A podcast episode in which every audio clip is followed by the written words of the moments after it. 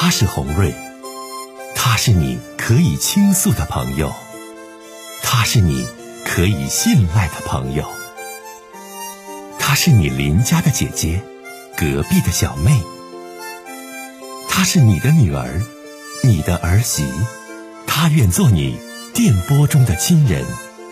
心有千千结，洪瑞与你相约。各位好，我是洪瑞，感谢您通过蜻蜓 FM 来收听《心有千千结》。收听节目的听友也可以通过手机微信公众平台和洪瑞进行互动。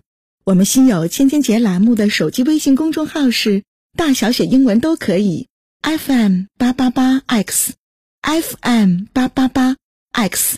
拿起您的手机，通过搜索 FM 八八八 X。就可以加入进来了。好的，接下来的时间，让我们来接听听众的热线。接下一位听友的热线，听听他的事。喂，您好。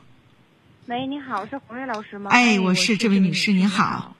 哎，你好，红瑞老师，我现在有点烦心事儿，解决不明白了，我合计听听您的建议。你说。我跟您说一下这个事情是怎么回事儿。哎。我妈现在跟我这个继父吧，他是二婚，然后我这继父呢，之前就是我亲生父亲的朋友。哎呀。然后呢？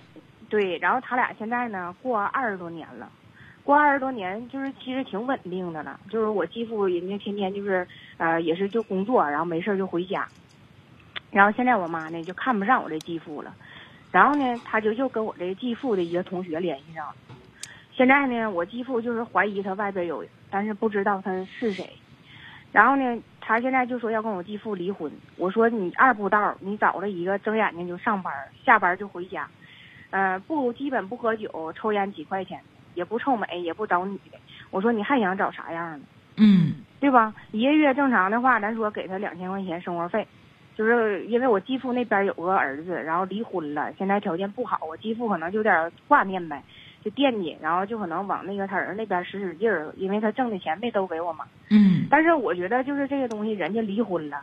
对吧？就是说条件不好，自己孩子人惦记惦记也正常，对不？没缺你吃，没缺你喝。包括他说，他说啊，我他给我嫂子咋咋地。我说真的，我那我一个月给你一千，这不一个月三千块钱，行不？对不？然后他说我不要，他就就现在他就想跟我继父离婚。但是我认为我这个继父没有什么大毛病，就是二步道，咱说就一步道的也没有。你妈多大年纪了，妹子？六十，六十多了。六十几？六六十三，你这老太太六十三了，你跟第二个你继父都过二十多年了，老头一月给两千块钱，那成不错了。你姑娘，你说都你都真懂事儿，都觉得行了。六十三要改嫁，再嫁个老头儿。嗯，你是他对呀，他现在他不跟我那继父的同学又联系上了吗？我现在我害怕呀。我最开始他说要离婚，然后这个我吧，我那个之前买的房子是他俩的名，然后之前那个首付是我自己付的。然后那个就是贷款呢，由我继父还的。啊，我继父还完以后呢，这钱呢，就是一直就是说，我说那意思就是肯定是要给我继父，因为人那个啥，这是人家一辈子咱说的点那点存款嘛。但这钱我早就有了，早就有，我为啥不敢给他俩呢？我妈现在就属于啥呢？没咋地就要跟人分钱啊？那你这钱给他的话，他给我多少钱呢？我说你俩过日子没离婚，跟人分什么钱呢？对吧？你非有你妈就你这一个姑娘啊？你妈就你一个姑娘啊？对对。完，你爸现在又找没呀？我爸已经不在了。哎呀，哎呀妈！俺老啊，但他俩先离的婚啊，先离的婚。啊，爸爸不在了，不在了。然后你妈现在这不就作呢吗？六十三离婚，你干哈呢？这是你那同学是跟你继父同学好上，那同学那老头啥情况？你你了解不？那老头我了解。他就是因为他平时跟我说什么爱拼多多啥的吧，我就挺支持他，只要你高兴就行。但是他没想到说可能他这个原则上的问题，我就不支持他了。所以他跟我说的时候，他以为我支持。那老头啥条件呢？有老伴儿没？这男的，老伴儿死了，没出百天，他俩就联系上了。就这男的，我听我妈跟我叙述这些事情，我认为这男的不行，他人品不行。我说你跟我你跟我继父俩，你俩有感情基础。假如说有一天你有病躺病床，我倒没想说我继父说的能床前床后给你怎么样。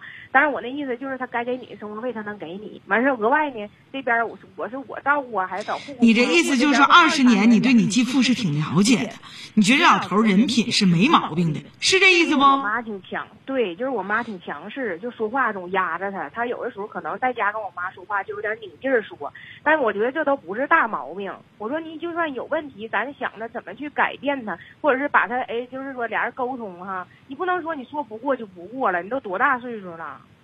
完他还没有劳保，我妈没有劳保啊，你妈没有劳保？对呀，我继父人一个月六七千、五六千的挣呢。那老头一个月挣多少钱呢？你你妈后搭啊，老伴儿死了三千多块钱，那他瞎折腾啥呀？那条件那不如你继父知根知底了解，都过二十年了，那能没有亲情吗？不是老师，我跟你说，那男的特别会说，你知道吗？就有一次他跟我妈这不联系不到一个月吗？他有回撒谎被我妈逮着了，逮着以后呢，我妈就说的啊，你这你通话记录我看看，他就说上妹妹家，完其实他不是去他妹妹家，完这不逮着以后，这男的你知道咋说？他说。啊，哎呀，你可别说我了，那个我这都少听，我这就长这大我没撒过谎，你知道不？你以后别说我这事儿行不？我都不好意思。你说他六十多年了，跟我妈认识一个来月，他就就是撒谎，一辈子撒这一回谎，让我妈逮着了。你说他啥人呢？他这人品，而且咱都是同学之间。我说，如果说他要是一个人品正直的人，对不？你俩过得不好，我等你，对不？你办离婚，我等你，这也叫句话。你现在没等离婚呢，然后你就联系上了，甜言蜜语的你哄着我妈，你干啥呢？他啥人品呢？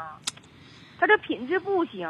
你说有一天他我妈吧，比同龄人长得年轻一点儿，完事呢性格有点像小孩儿，可能也挺招人的，就是。你妈长得带劲呗，就是。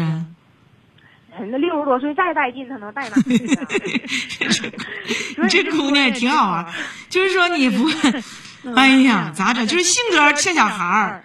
啊，长得比同龄人年轻，就是是是我妈这人啥呢？她是我品她，就以前岁数小，我品就不会品人哈。现在我能品出来她啥人。